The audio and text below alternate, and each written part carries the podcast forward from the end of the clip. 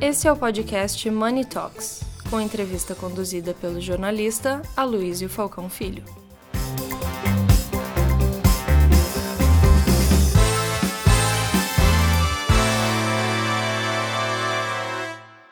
O assunto de hoje, evidentemente, é a invasão da Ucrânia pela, pela Rússia. Então, eu vou começar a nossa conversa justamente falando disso. É, o que, que o ministro Moro faria se fosse ele o presidente diante da situação?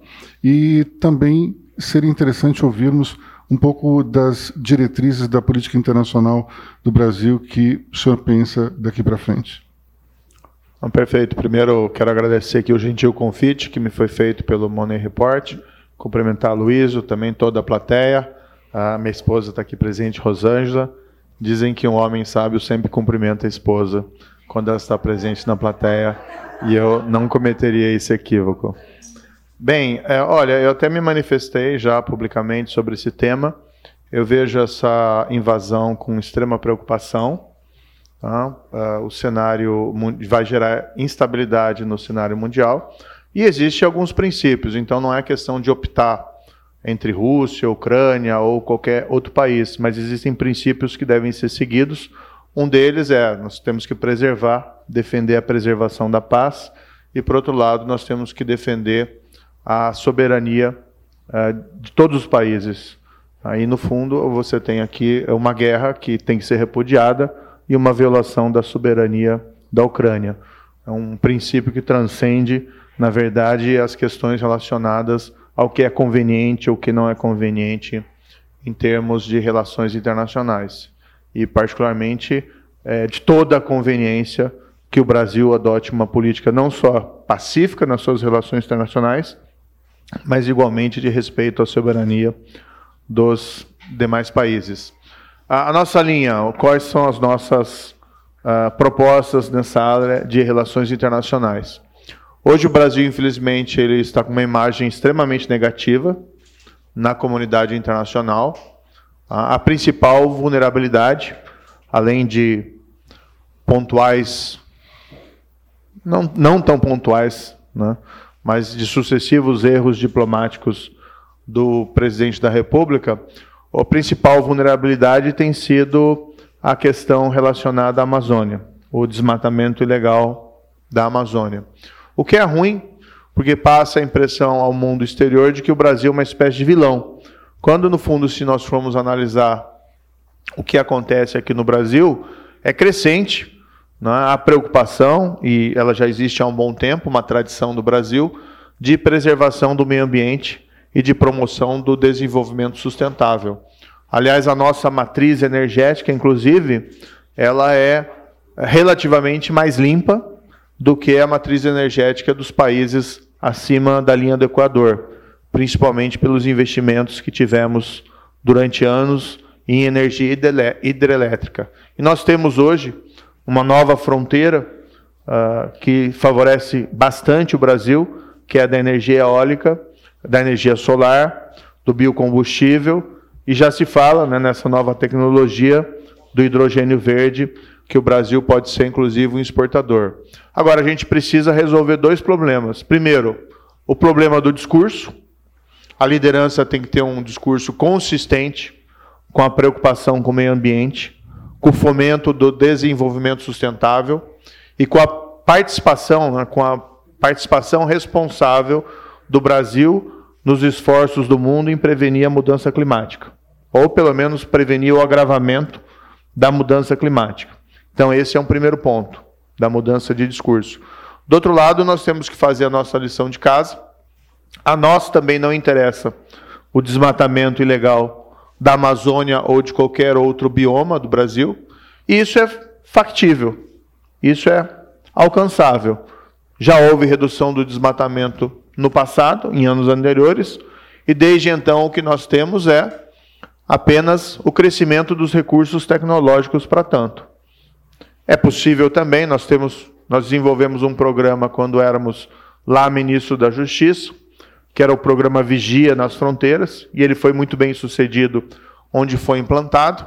Nós estamos planejando uma espécie de vigia verde na região da Amazônia. E nós podemos adotando uma postura de repressão ao desmatamento ilegal, ao mesmo tempo atrair né, investimentos em projetos de desenvolvimento sustentável da região, inclusive trabalhando para criar uma espécie de cinturão eh, de proteção naquela área que já foi degradada, fazendo eventualmente alguma espécie de aproveitamento. Por que, que isso é relevante? Né? Porque, infelizmente, muitas vezes no Brasil, quando se pensa no Brasil lá fora, a principal questão que aparece diz respeito a, ao problema hoje ambiental. Então a gente precisa fazer essa lição de casa para a gente conseguir se reinserir de uma maneira responsável dentro da comunidade internacional. O Brasil precisa voltar a ter um papel de relevância.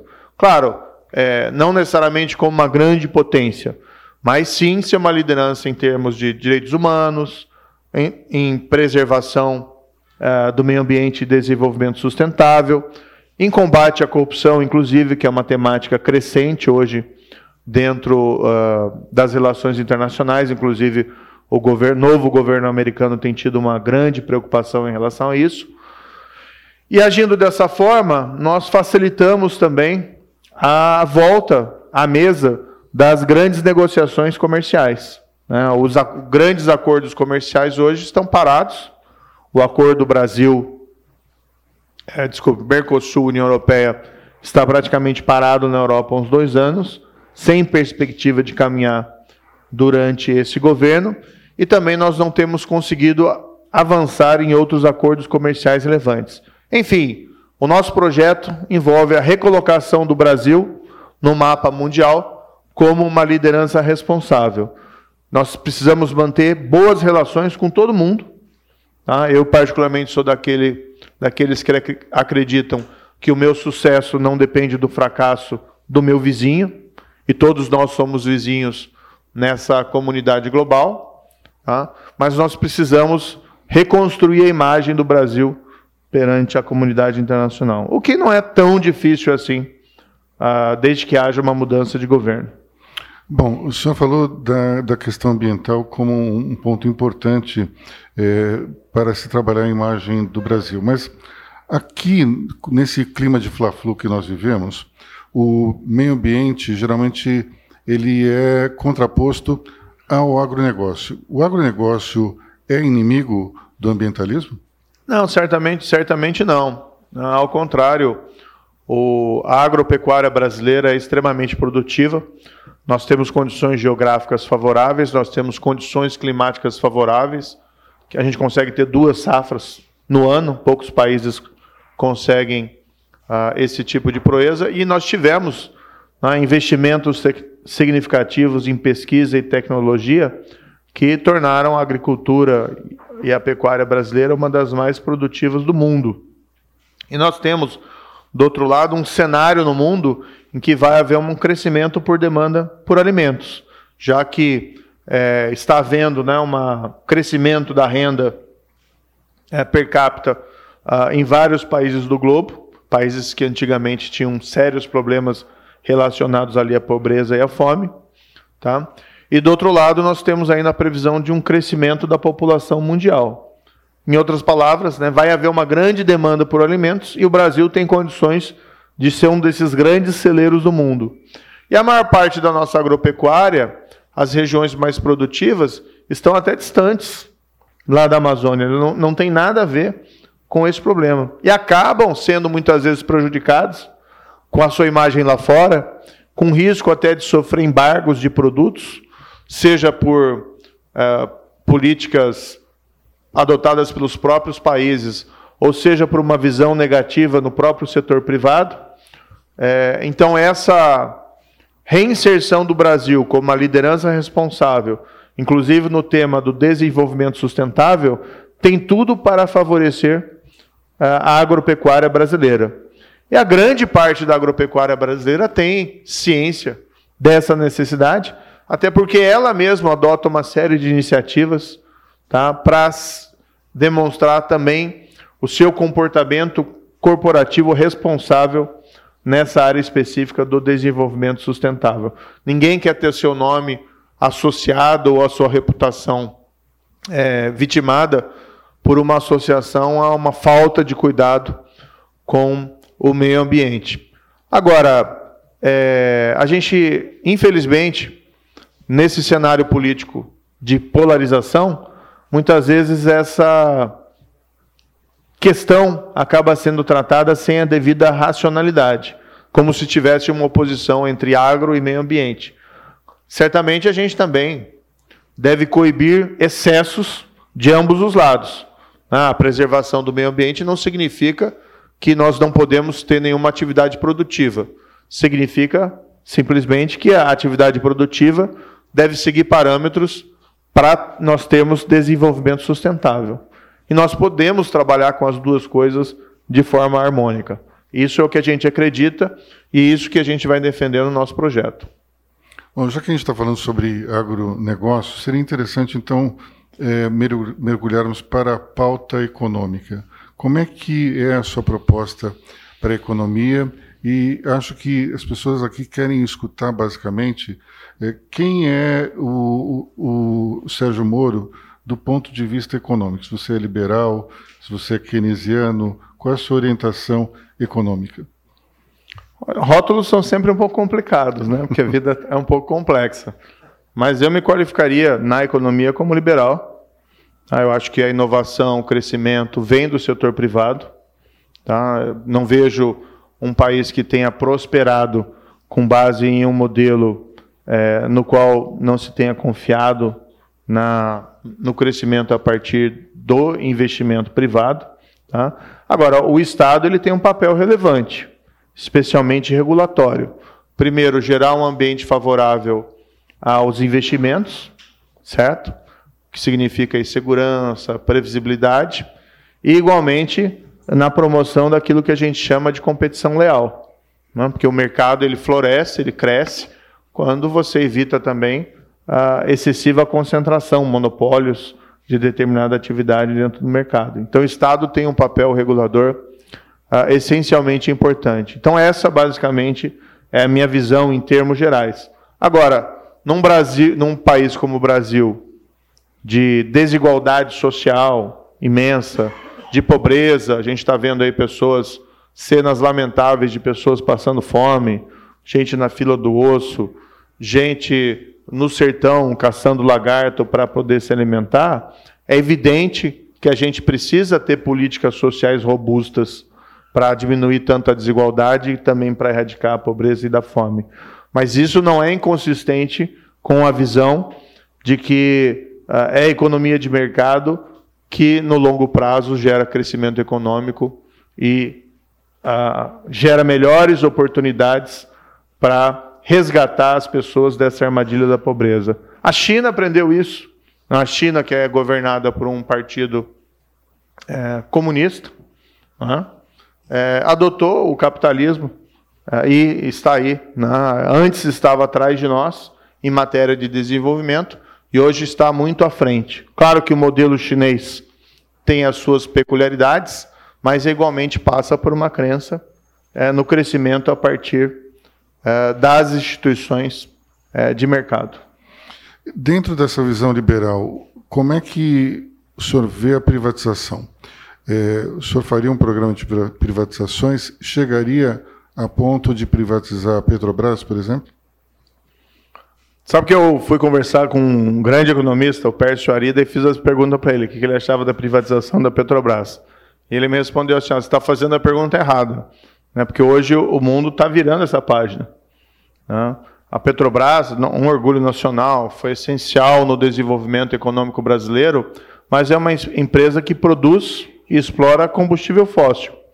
Né? E hoje o mundo está virando um pouco essa parte. Claro, a gente sabe que vai ter uma importância grande uh, o combustível fóssil ainda por décadas, mas o fato é que a, o foco hoje tem que ser as energias renováveis. Por isso que quando a gente fala, por exemplo, dessa PEC dos combustíveis, aí um dos grandes erros já está ali, que nós estamos discutindo, sim, um problema real, que é o preço dos combustíveis, mas discute desoneração tributária sobre um modelo de combustível que não é aquele que deve ser né, o mais fomentado. Ah, então, tem um erro já de princípio no início dessa, dessa discussão. É, eu acho que essa discussão das privatizações também bem ilustra o que a gente tem tido de dificuldade aqui no Brasil. Nós não conseguimos fazer as reformas necessárias para o Brasil crescer de maneira sustentável e duradoura. Nós temos uma incapacidade política de fazer isso. Né? Esses dias estava lendo um livro que me chamou bastante atenção.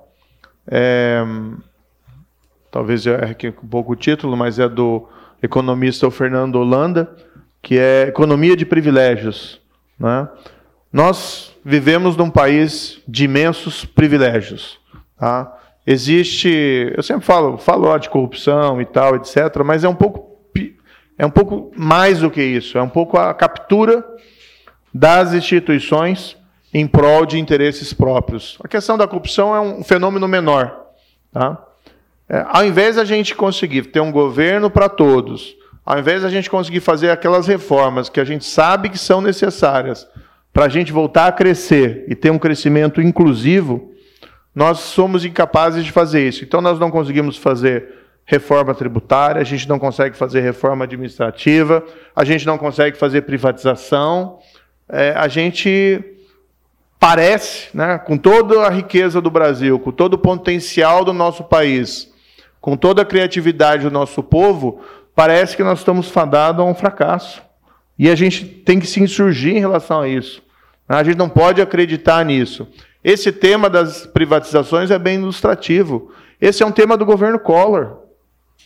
E nós estamos aqui, 30 anos depois, discutindo a mesma coisa. Nós não conseguimos virar a página.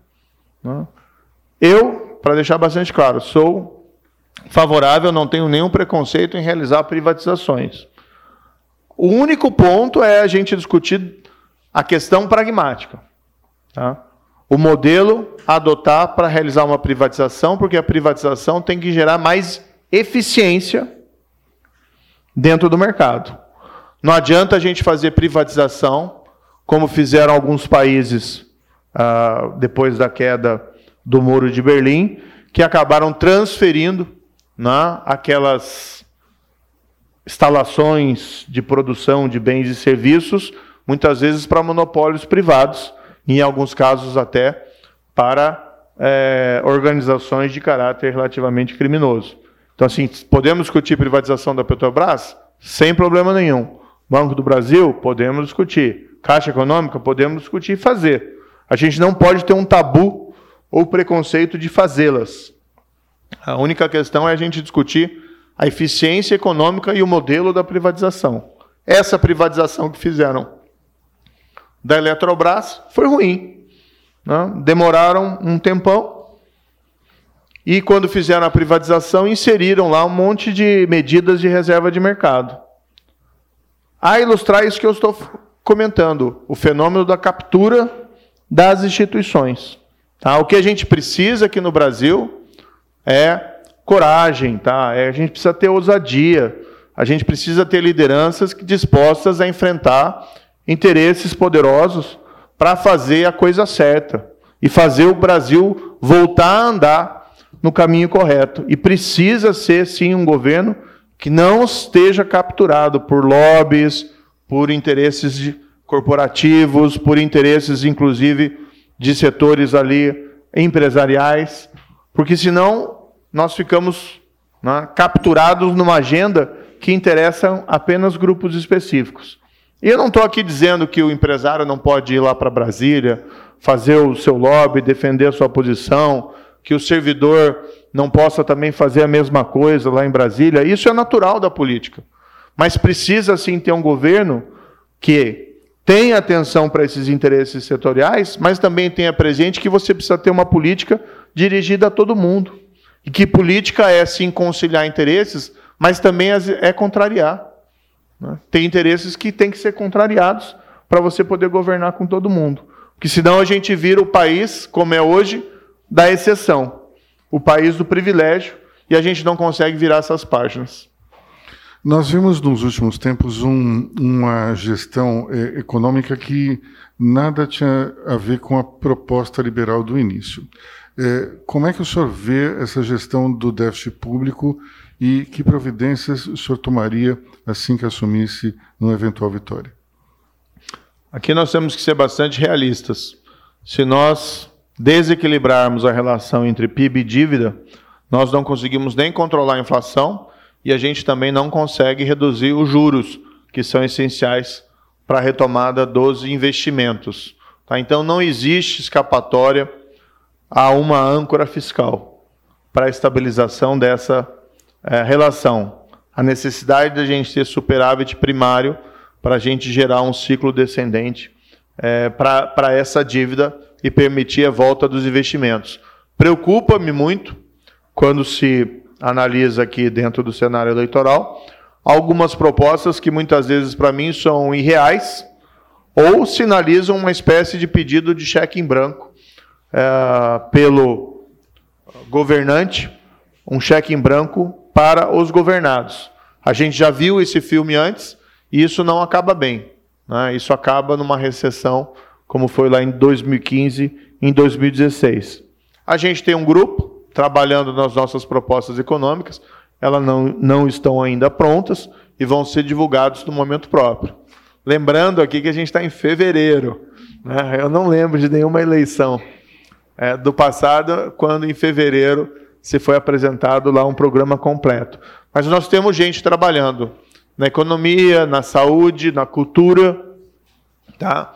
E num outro grupo que é um pouco mais amplo, que a gente chama de reforma da justiça, mas estão lá inclusive segurança pública e também uh, combate à corrupção. O que nós temos ali presente é que nós ou revitalizamos o teto de gastos, tá? porque ele foi deformado, e eu acho que não é nenhuma crítica, mas é uma pequenina crítica que o mercado deu por barato, essa deformação do teto de gastos, é, ou ah, se cria um mecanismo de uma outra âncora fiscal que permita essa estabilização. E o cheque em branco não funciona. Porque hoje nós temos também o teto e temos um chão móvel, né?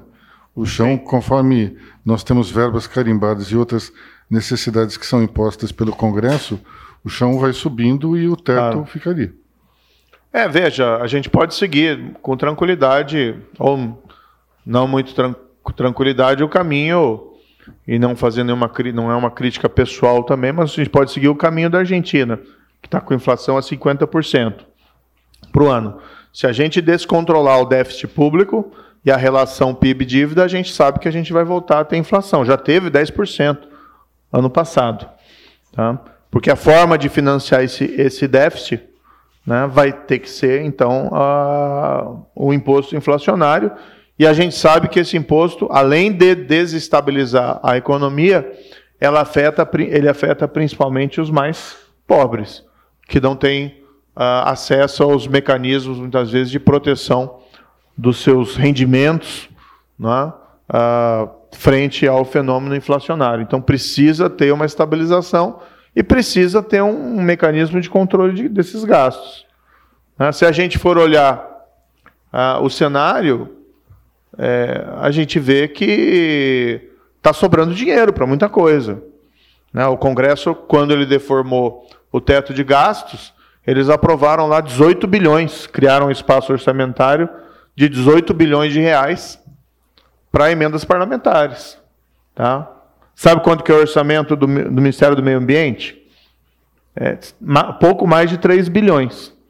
Ou seja, hoje o Brasil está vulnerável com a sua imagem no exterior porque nós estamos tendo, enfrentando esses dramas do desmatamento ilegal. A nossa imagem está ruim. Uh, li notícias envolvendo supermercados né, na Europa dizendo que iam fazer embargo a produtos brasileiros, com base naquela irracionalidade, né, porque muitas vezes os nossos produtos não têm, os nossos produtores que exportam não têm uma relação com o desmatamento da Amazônia, mas a gente está dando aso a esse tipo de atitude é, discriminatória e protecionista. Tá? E ao invés da gente ter os recursos necessários para a gente resolver o problema, nós estamos gastando 18 bilhões em é, emendas parlamentares. Nada contra. Né? Tem muitas emendas parlamentares que geram resultados bastante positivos. Um dinheiro, um recurso que vai lá para um hospital, uh, um recurso que vai, de repente, para uma organização de sociedade civil que faz um excelente trabalho. Tá? Mas também tem muitos desses recursos que são gastos sem a transparência necessária. E, no fundo, o que a gente tem? No orçamento da União, ele já está praticamente quase todo comprometido por despesas obrigatórias, e a parte discricionária, que poderia ser utilizada para fazer investimentos que gerassem maior eficiência para a nossa economia, estão sendo pulverizados em centenas ou até milhares de emendas parlamentares uh, de baixa eficiência econômica. Ou seja, a gente precisa estabelecer prioridades, basicamente é isso. E a gente precisa contrariar interesses. Por isso que eu tenho dito, né, é, a necessidade de você ter uma liderança que saiba encarar determinados desafios. E saiba dizer sim, mas principalmente saiba dizer não. Porque dizer não muitas vezes é essencial para você ter políticas direcionadas a todas as pessoas. Não um governo que tem que ser para todo mundo.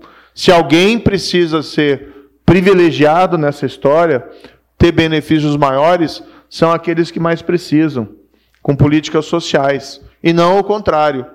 O que nós temos no Brasil há muito tempo, e vamos ser aqui bastante honestos, é uma república de privilégios. Privilégios direcionados especialmente à classe política. Né? E a gente precisa realmente cortar esses privilégios. Ou a classe política, ou aqueles que têm acesso, muitas vezes, a esses mecanismos do poder em prejuízo, muitas vezes, de uma política que tinha que ser igual para todo mundo. Isso acontece também no ramo empresarial. Ninguém consegue. Todo mundo reclama do nosso sistema de tributos, que é horrível. Carga tributária imensa, confuso, as empresas gastam horrores operacionalmente para atender essas demandas da contabilidade. Né? E quando a atividade ela fica improdutiva e ineficiente, a estratégia é fazer lobby em Brasília para buscar uma exceção, ou uma isenção, ou um subsídio, ou alguma medida excepcional. E não estou criticando aqui, no fundo, a, a empresa, o grupo, faz aquilo porque ele quer encontrar alguma vantagem. Tá? E às vezes ele consegue. E aí você cria uma exceção para um grupo. Daí vem um outro grupo que é a mesma exceção. Daí se cria uma exceção da exceção, ou se estende uma exceção. Quando no fundo o que a gente tem que fazer é uma reforma da casa inteira e não ficar criando exceção para aqueles grupos específicos que têm acesso ao poder. Hoje o Brasil é uma república de privilégios, é simples assim, e a gente não consegue vencer isso, tá? porque nos falta liderança, porque nos falta projeto, porque nos falta uma ideia de país.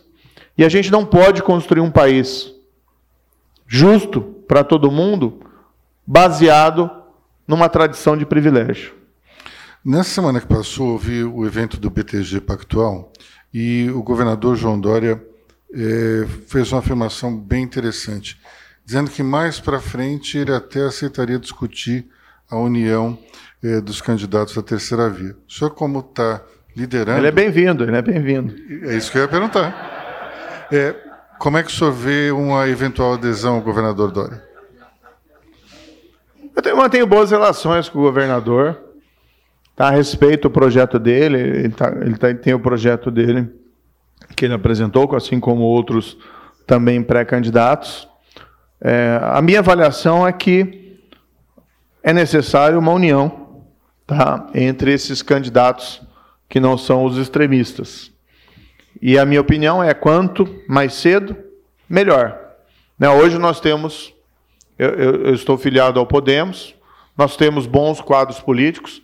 Está aqui, inclusive, também o deputado estadual Bruno Ganem, está me acompanhando aqui nesse evento. É?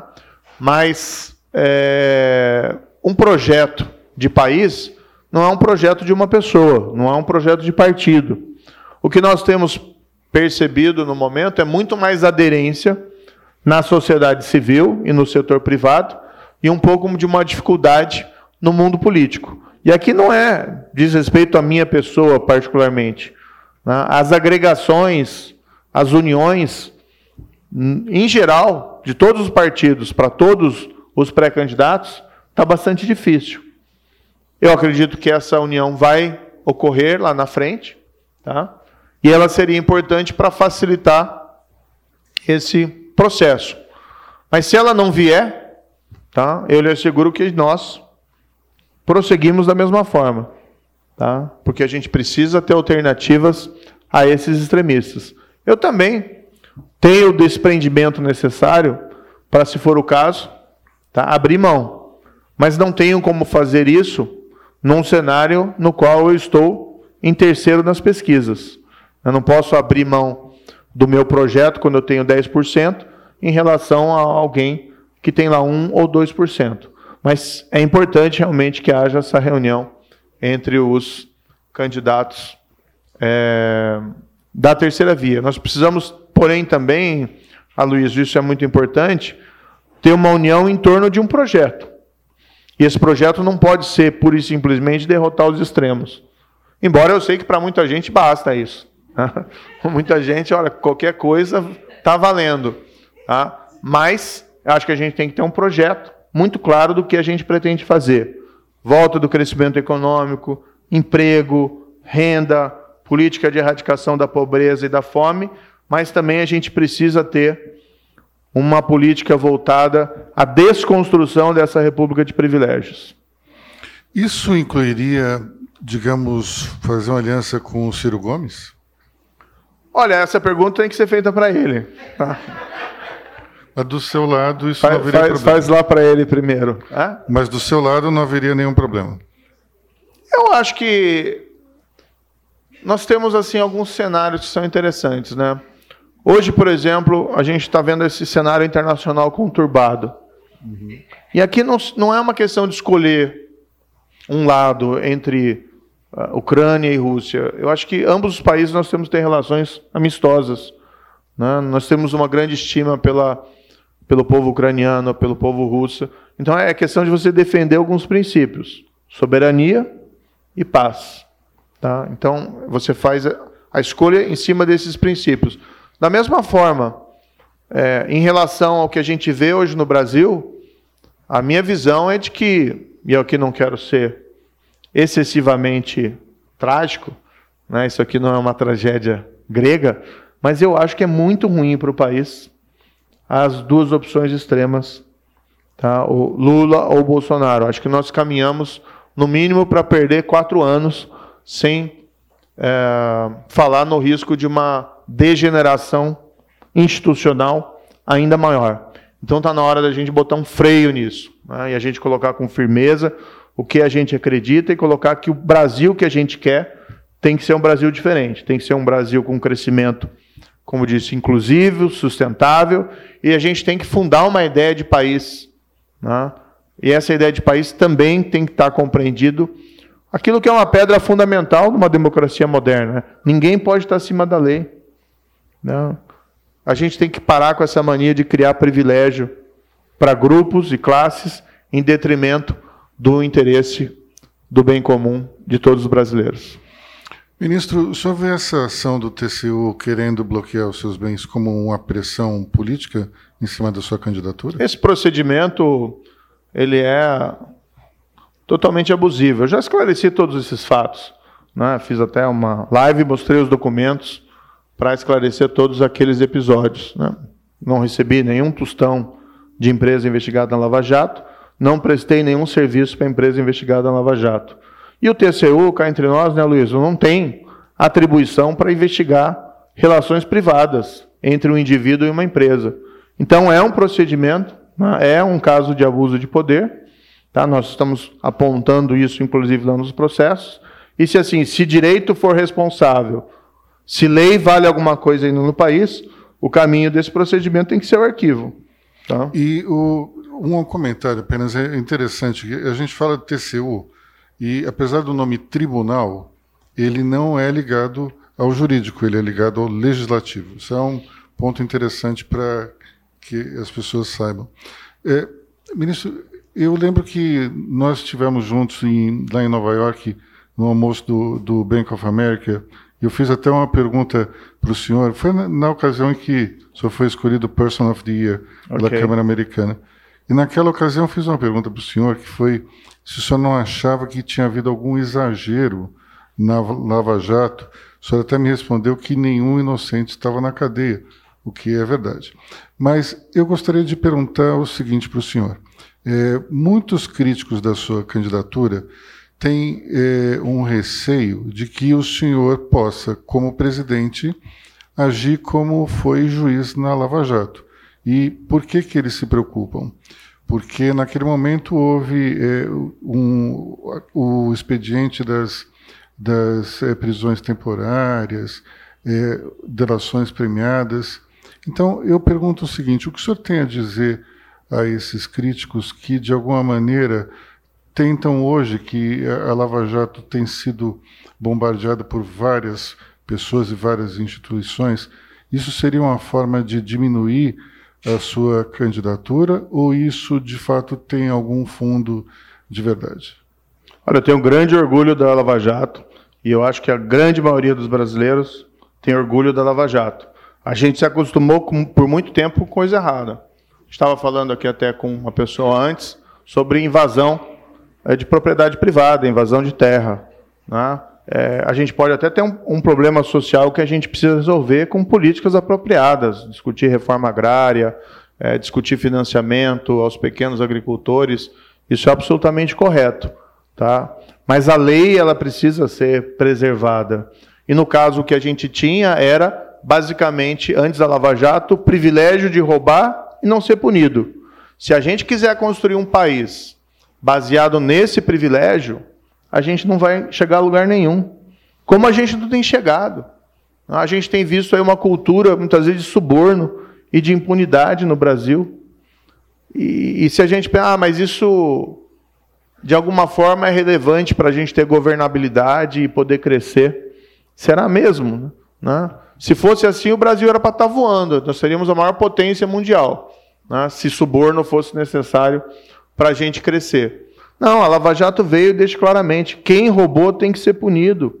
Isso não é uma visão extremista, né? isso não é uma visão tirânica, isso é uma visão de legalidade, de rule of law, de império da lei. Então, assim, não vejo, sinceramente, excessos na Lava Jato. Você mesmo colocou aqui é, inocentes foram punidos? Não. A lei foi violada para isso? Não. O que existe é uma série de narrativas e farsas que visam inverter os valores de que uma sociedade tem que ser fundada em honestidade e integridade. Agora veja, é, como pré-candidato a presidente, eu sei muito bem o meu papel nessa posição. Eu não vou para isso para assumir uma posição de anjo vingador ou eventualmente de ser um super tira no país, como não fui durante o período do Ministério da Justiça. Agora, um presidente da República e um ministro da Justiça tem que dar condições, estruturas e autonomia para os órgãos de controle fazerem o seu trabalho. Então você não dirige investigações como ministro da Justiça, como eu não fiz. Tá? Aliás, eu deixei o cargo de ministro da Justiça exatamente porque eu não concordava né, que a autonomia das instituições de controle fosse afetada por finalidades, por interesses impróprios. Então, a meu ver, as minhas credenciais democráticas né, de é, compromisso com o Estado de Direito já estão mais do que provadas. Tanto pelo que eu fiz na Lava Jato, que era aplicação da lei, mesmo frente ali a interesses poderosos, como uh, o que eu fiz como ministro da Justiça, inclusive em relação à minha renúncia daquela posição. Tá? E algo que a gente quer também defender, para deixar assim claro e cristalino nossa posição, nós temos um compromisso de apresentar uma emenda constitucional com o fim da reeleição para presidente da República. Tá? Infelizmente não funcionou no nosso país. Não funcionou por vários aspectos. Né? É o governante que é eleito, chefe do Poder Executivo, e desde o primeiro dia ele passa a pensar na reeleição. Né? Ao invés de se preocupar com o que, ele tem que fazer para o país voltar a crescer e com crescimento, como disse, inclusivo e sustentável. Eu vi isso de perto. Né? Eu vi isso de perto. Quando esse governo, inclusive, ele abandona as reformas, tá? Ali é uma visão um pouco limitada, mas quando ele abandona as reformas, um dos principais fatores é esse. Porque as reformas contrariam interesses e podem prejudicar a reeleição. É isso que a gente viu. A reforma da Previdência saiu apenas pelo empenho do ministro, Paulo Guedes, e com a convergência que houve na época com o Congresso. E pela percepção que se aquilo não fosse feito, o Brasil quebrava, que era uma reforma inevitável. Mas não havia uma liderança reformista no Palácio do Planalto. Tanto que depois disso nenhuma outra reforma saiu. Claro, alguma coisinha ali setorial sempre sai. A lei do saneamento foi algo positivo. E veja todos os projetos que tinham sido preparados no governo anterior. Aquele sim, um governo é, reformista. Então a gente tem que acabar com a reeleição de uma vez. Tá? E aqui não é uma promessa de dizer, ah, não vou pleitear a reeleição em 2026. Não, a gente vai acabar com o Instituto já para o mandatário em 2023, presidente da República. Salvo, né? Um outro ponto que também é relevante, a gente imaginava que a nossa democracia estava consolidada, que isso era um pressuposto, e infelizmente a gente está vendo que o mundo hoje é um pouco, um pouco mais complexo. Né? As instituições brasileiras estão relativamente sólidas, resistem a uma série de agressões. Não, não estou dizendo que elas não têm os seus problemas, mas eu acho que no cenário é conveniente nós pensarmos seriamente em cortar a possibilidade de ter reeleição para presidente da República. Tá? E isso também é importante, aquilo, só para terminar, tá? A classe política precisa servir de exemplo. Ela precisa mostrar que ela está disposta a cortar seus privilégios antes de pedir né, sacrifícios para outros grupos. Então, uma proposta de fim da reeleição para presidente da República, para o mandatário no poder, e igualmente uma proposta de emenda à Constituição que elimine o foro privilegiado né, para todo mundo, inclusive para o presidente da República, tem um potencial para conferir legitimidade e credibilidade ao governo, que podem ser especialmente importantes também para a aprovação dessas outras grandes reformas. Bom, para a gente encerrar essa primeira parte, eu vou fazer uma última pergunta, que é em relação à participação das mulheres no eventual governo Sérgio Moro. Hoje nós temos, se não me engano, duas ministras. Como é que seria essa divisão de poderes num governo seu?